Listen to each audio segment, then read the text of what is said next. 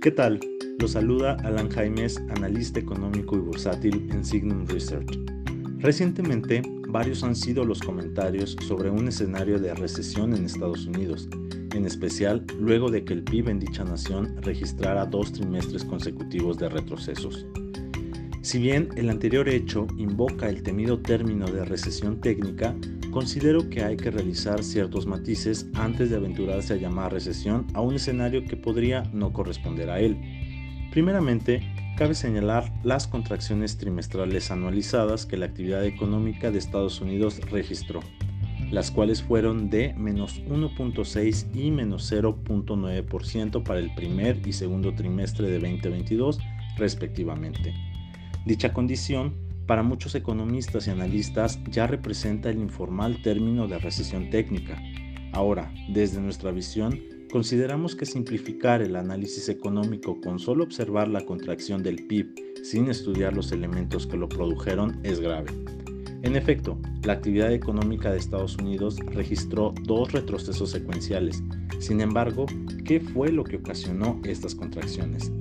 La respuesta yace en el retroceso de sus componentes de gasto público, inversión e inventarios, los cuales hasta cierto punto esperados ante una coyuntura económica desafiante, caracterizada por conflictos geopolíticos, niveles de inflación especialmente elevados no vistos en décadas y niveles potencialmente mayores en tasas de interés, los cuales en un sistema financiero desarrollado como es el estadounidense se espera que traspasen en mayor medida y magnitud al desempeño de la actividad económica.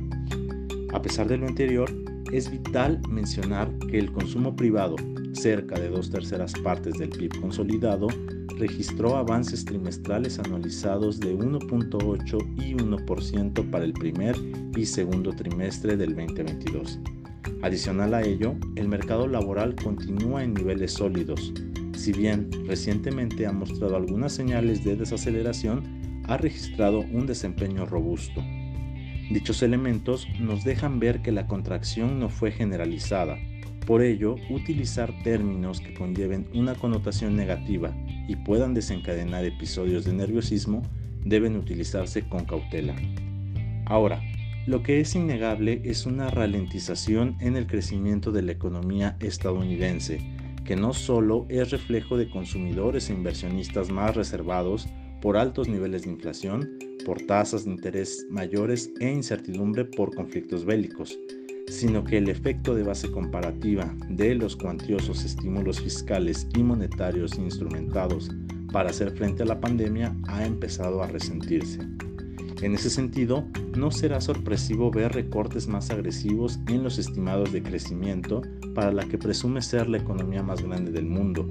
Sin embargo, instamos a ser muy estrictos a la hora de estudiar los componentes que provocan las variaciones. El anterior hecho indudablemente tendrá repercusiones en prácticamente todas las naciones representativas y México no es la excepción. Desafortunadamente, el particular caso de México enfrenta retos característicos. A diferencia de Estados Unidos, la historia en México es otra. En nuestra nación no existieron notables estímulos fiscales, por lo que aún no se recuperan sus niveles previos a la pandemia. Es decir, los supuestos avances en la economía mexicana registrados en el primer y segundo trimestre del año deben tomarse con especial cuidado para evitar el riesgo de sobreestimarlos. Además de ello, la ralentización de la economía de Estados Unidos indudablemente tendrá efectos desfavorables en el desempeño económico mexicano debido al fuerte lazo comercial entre naciones. Las manufacturas, exportaciones y remesas podrían ser los elementos más afectados, es decir, elementos que están sujetos a la dinámica del exterior. En ese contexto, eh, reforzar elementos al interior deberían ser primordiales en la agenda pública.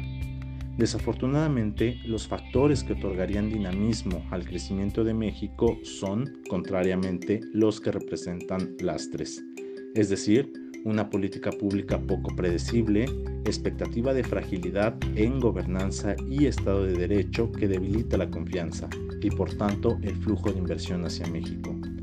Finalmente, hay que mencionar que, mientras dichos elementos no cambien, la recuperación en nuestro país se seguirá estimando débil, pobre y dependiente del exterior.